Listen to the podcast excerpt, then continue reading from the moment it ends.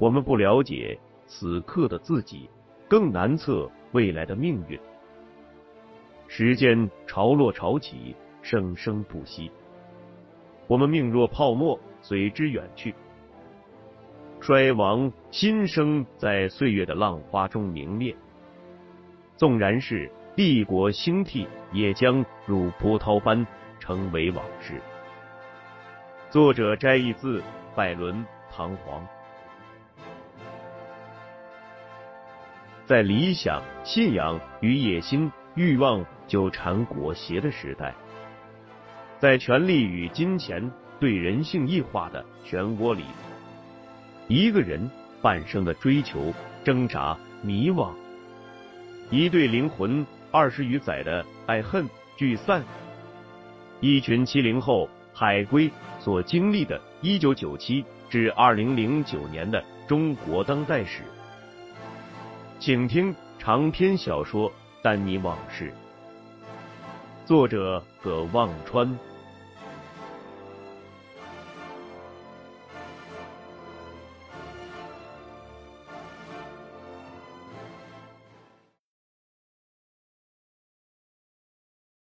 三爷爷也赶到了，厉声说：“都不要动手。”他走进罗有地，声音缓了缓，低声说：“卫星蛙，这也解决不了问题，还是让唐校长进去。”罗有弟看见儿子和三爷爷，松开了手。唐校长如蒙大赦，推着车子，甩着五十多岁的两条风湿老腿。往学校里跑，蒋老师斜乡里走来，低声埋怨三爷爷说：“你就应该让卫星他妈跟唐校长把这事一五一十讲清楚，咋能这轻易就放他走嘞？”三爷爷不好把罗有弟的病情告诉蒋老师，只是摇摇头。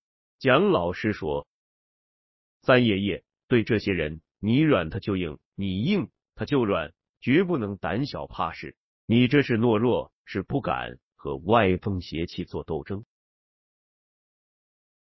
三爷爷把罗卫星送到教室，才转回来，把罗有弟拉到传达室里说：“现在得先去医院给你看病要紧，咱看完病再商量，看娃这个事该咋办。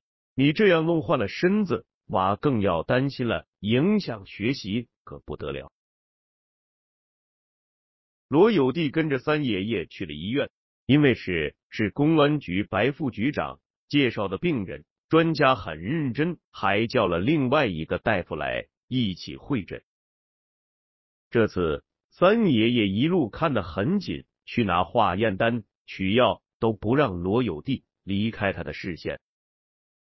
专家让罗有弟先拿药回去安心静养，这一个月要看看效果，再研究下一步治疗方案。三爷爷和罗有弟从医院出来，回了学校。罗有弟跟三爷爷说：“我就不在这里待了，一个月后我再来看医生。”他三爷爷卫星娃还得麻烦你照看了。三爷爷想。罗有弟在中州市住着也不是事，万一他想不开，又要去找校长或到教委去闹，不好处理。他能自己想回去是件好事。他跟罗有弟说：“娃的那个事，你不要想太多。我先去找我的老战友，看能不能通过渠道给咱娃争取点啥。毕竟咱娃是参加了竞赛的。”不能保送，也争取个加分。罗有弟没说话，收拾好了东西就去车站。三爷爷把他送到车站，看着他上了长途车才回来。又过了一日的一大早，三爷爷请假去了是刑警大队找他的老部下孙树亮。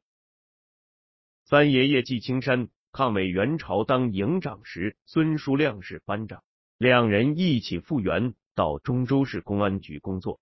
季青山去刑侦科当科长，孙书亮去派出所当了民警。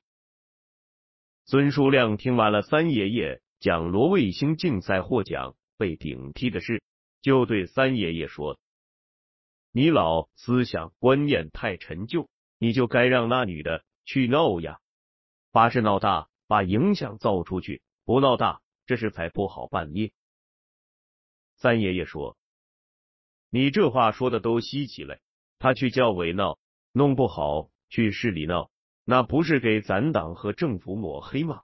我好歹还是个党员呢。再说，她一个劳动妇女，能对得过那些大干部？孙叔亮嘿嘿笑了，说道：“那你想让我咋办？”三爷爷说：“你跟那啥穆主任、金主任说得上话不？他们把咱娃的名额顶给别人了，那他给咱娃帮点忙。”也是应该的吧，不说保送了，给咱娃争取个加分总可以吧？还有，咱娃现在还是个借读生，户口还在县城呢，你看给他在中州市上个户口能成不？孙叔亮说：“上户口的事我那么容易，得看能不能弄到指标，我试试看，到时候要给啥人送啥东西，就得你老哥。”亲自去办，不过保送加分的事不好说。我看你就是去找白副局长，也未必办得了。三爷爷问：“为啥？”孙书亮说：“您老这还不明白？像穆主任和金主任办的这种事，在官场上都属于时不时发生的小事，除非大奸大恶。”大家相互间睁一只眼闭一只眼，每个人屁股后面都是一钩子屎。现在罗有弟这施主都不闹了，事情也就变成小事了。人家还有啥跟你帮忙不帮忙的？当然咧，要是事情当时真闹大了，产生了严重不良的社会影响，那就另当别论了。一方面。会有和这些人作对的政敌利用这种事兴风作浪。另一方面，省市领导也都会顾及社会舆论的影响。三爷爷似有所思的点点头。孙书亮接着说道：“哎，现在不像十年前咧，可以随便扣个帽子把个人关起来，没人敢放个屁。现在拨乱反正咧，提倡法治、公检法。”越来越不能乱来了。领导们现在也关心社会稳定了，现在的人都要讲道理了，哈哈。三爷爷回了学校，坐在传达室里，想着那用罗卫星名字存的三千块钱和剩下的两件貂皮大衣，怎么用才能既给罗有弟治病，又给罗卫星办下来中州市的户口。教导主任走来，跟三爷爷说：“老纪，那个叫罗卫星的学生，是不是还住在你那里？”三爷爷说：“是。”教导主任吭哧两声，清清嗓子说：“我传达一下校领导的决定，这个罗卫星不能在本校借读了，你让他回他原籍上学去。”三爷爷问。为啥嘛？教导主任说：“为啥？他本来就是戒毒嘛，那是学校照顾你的关系。可他的家长是咋报答学校的？跑到学校闹事，扰乱学校正常教学秩序。你说咱还咋能让他在这继续读呢？”三爷爷冷笑道：“我说我的大主任呀，他来戒毒那是。”当年我送你一个大金戒指，你才给办的吧？不是啥，你照顾，你忘了？教导主任眨眨眼，说道：“啥大金戒指？你胡说啥呢？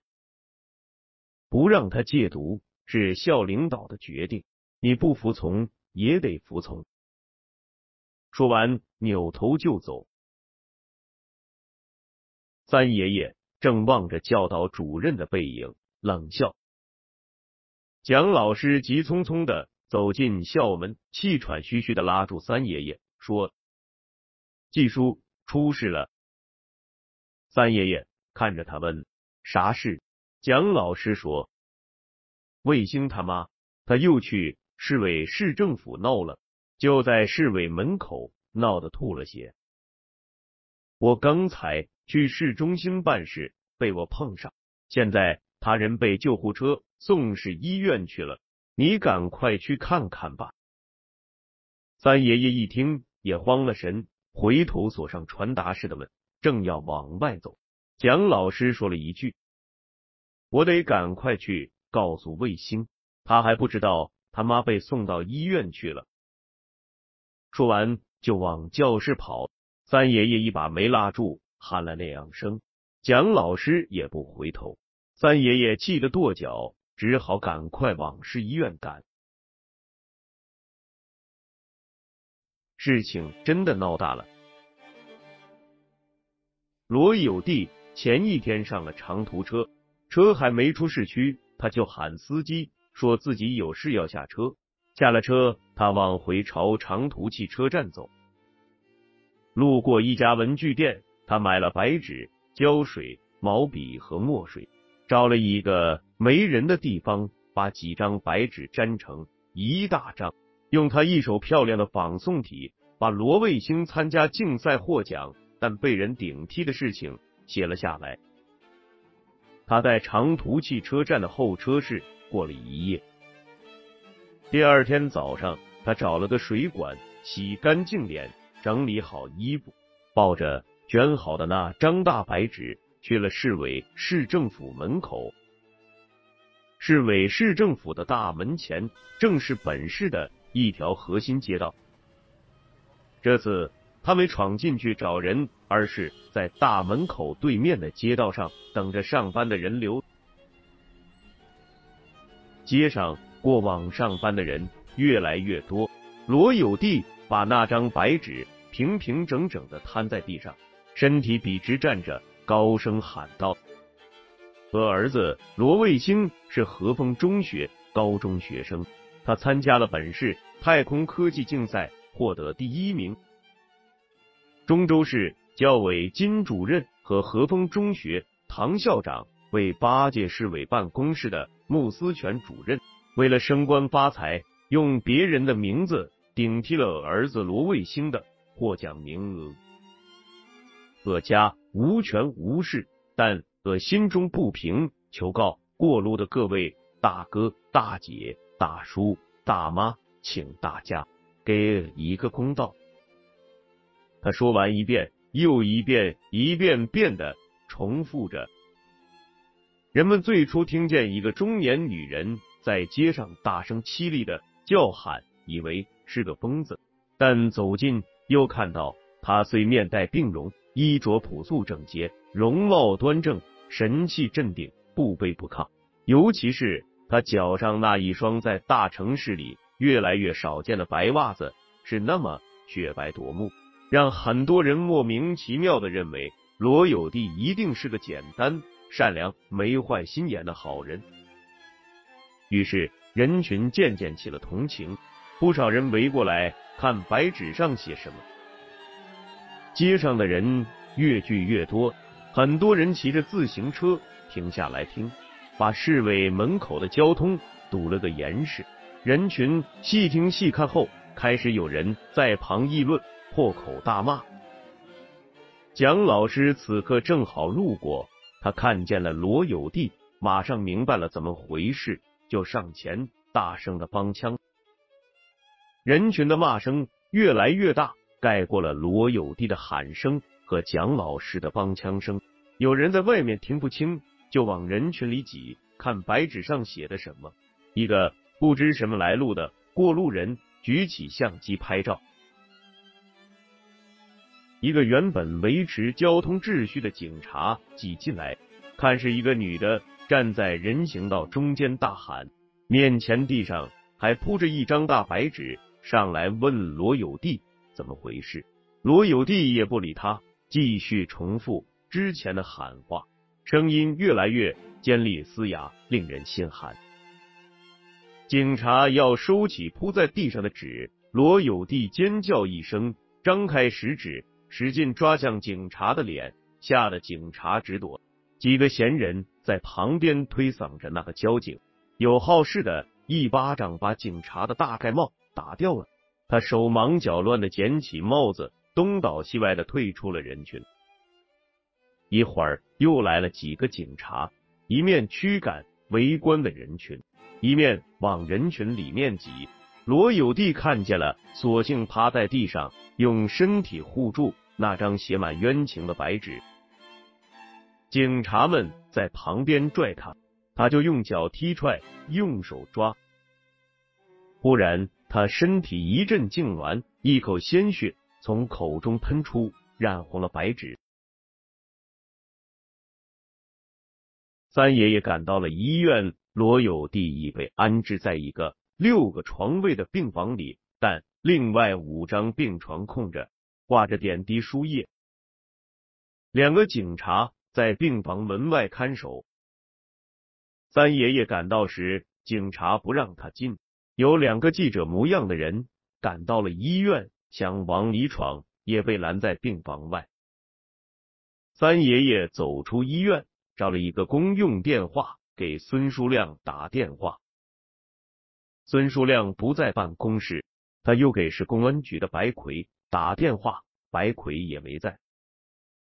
他走回到医院里去找那个给罗有弟看病的专家，专家刚好在，三爷爷大致说了情况。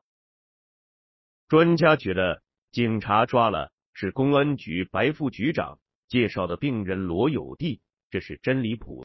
就跟着三爷爷去病房。专家跟警察说，这病人是专家的病人，而跟着专家这位是病人的家属。警察只让专家进去了，还是不让三爷爷进。三爷爷只好出了医院，到刑警大队去等孙书亮。消息在中州这座城市里传的挺快。孙书亮回到刑警大队办公室时，已听说了这件事。他一见正在等他的三爷爷，就拉着三爷爷进了办公室，关上房门，低声问三爷爷：“这是咋真闹大了？你不是说那女的走了吗？”三爷爷说：“我也不知道她咋没走，还去了那球地方。”孙书亮说。最近上面要下合川省来检查工作，现在最怕出这种事情，吉凶难料呀！你先回去等消息。三爷爷说：“你能不能跟医院的警察说一下，让娃跟我进去看一下娃他妈？”孙书亮说：“你进去估计问题不大，娃不能去。现在。”正控制消息嘞，怕出事。你去，我还得跟白副局长说一下。三爷爷在医院看着躺在病床上的罗有弟，那个专家又来看过一次，看完头摇的跟拨浪鼓一样，对三爷爷叹口气说：“人不中用了，准备后事。”白奎来了医院，把三爷爷。叫到病房外走廊上，嘀咕了半天。原来市教委金主任让市委办公室穆主任的儿子顶替和风中学借读生罗卫星的竞赛获奖资格一事，已经传到了市委领导的耳朵里。穆金二人此时如热锅上的蚂蚁，四处托关系，要摆平此事。关键是社会舆论。二人不知从哪里打听到。是公安局副局长白奎与事主罗有弟的亲戚季青山相熟，就请白奎出面来安抚。白奎比季青山小六七岁，快退休了。他问三爷爷：“老哥，咱俩就不兜圈子了，你说这事你们不闹了，要啥条件？”三爷爷说：“他们把人。”都要给逼死了，你说啥条件？还咱娃一个公道吗？就这一个条件。白魁冷笑道：“傻女娃，他姓罗，你姓季。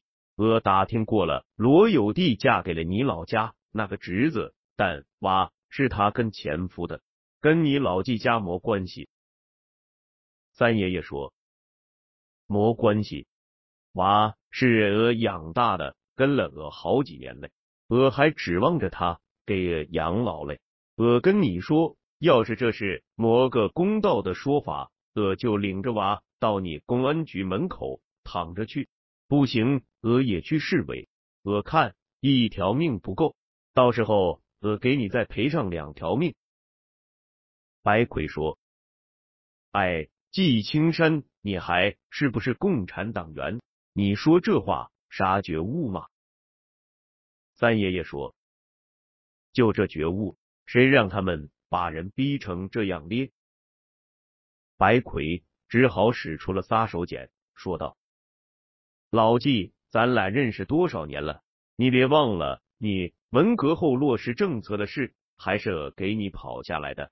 我今个就要你一句实话，咋向了？你们才不闹咧。”两个人最后讨价还价，商定由白魁找门路，帮罗卫星在中州落户口。学籍继续留在和风中学，但中间的花销要三爷爷自己想办法。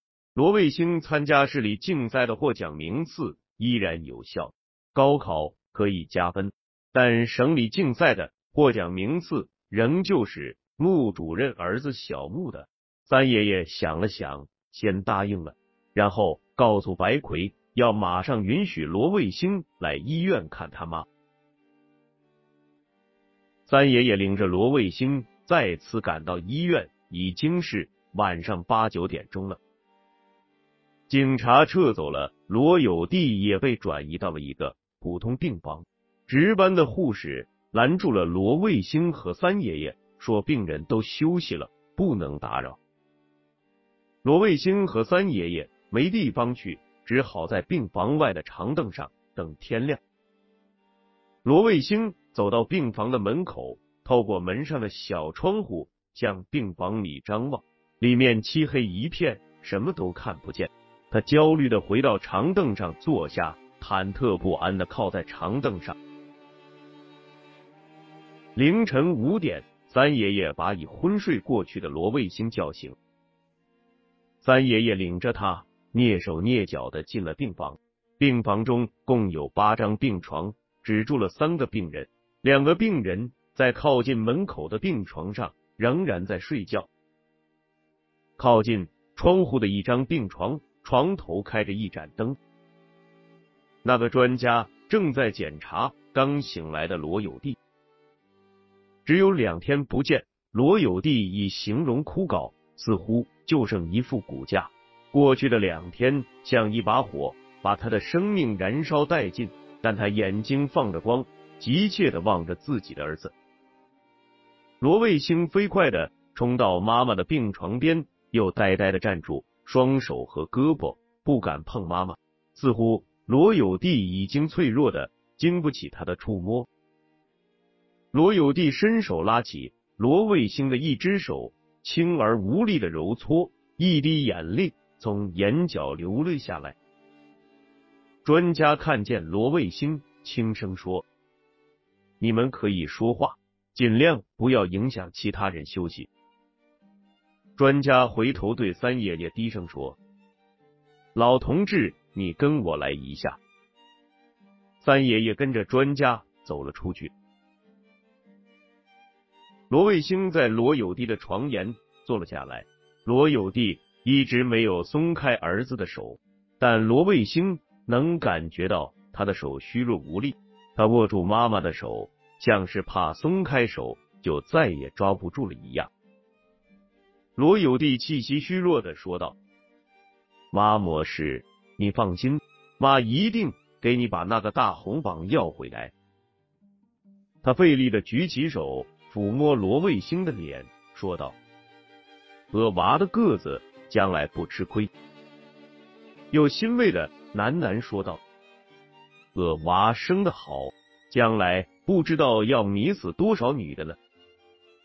罗卫星已从多嘴多舌而又嫉恶如仇的蒋老师那里大概了解了整个事情的经过。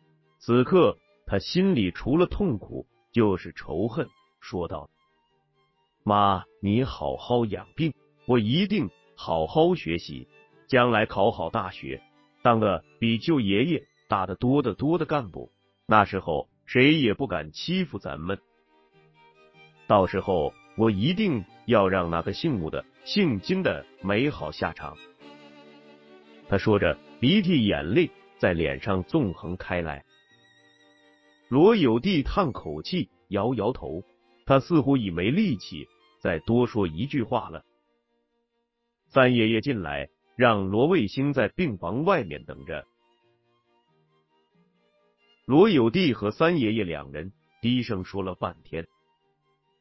罗卫星能感觉到他妈听完三爷爷的话，显得无比的轻松。从到中州上中学以来。他和儿子在一起的时间像粮票、肉票一样是凭票供应的，每月只有一个星期天能见一次，而且大多时间中午到，下午就得赶长途车回去。他怕耽误了上班，请假一次或迟到一次，那月奖金可能就没了。对他而言，这个世界上除了他最心爱的儿子，还有什么呢？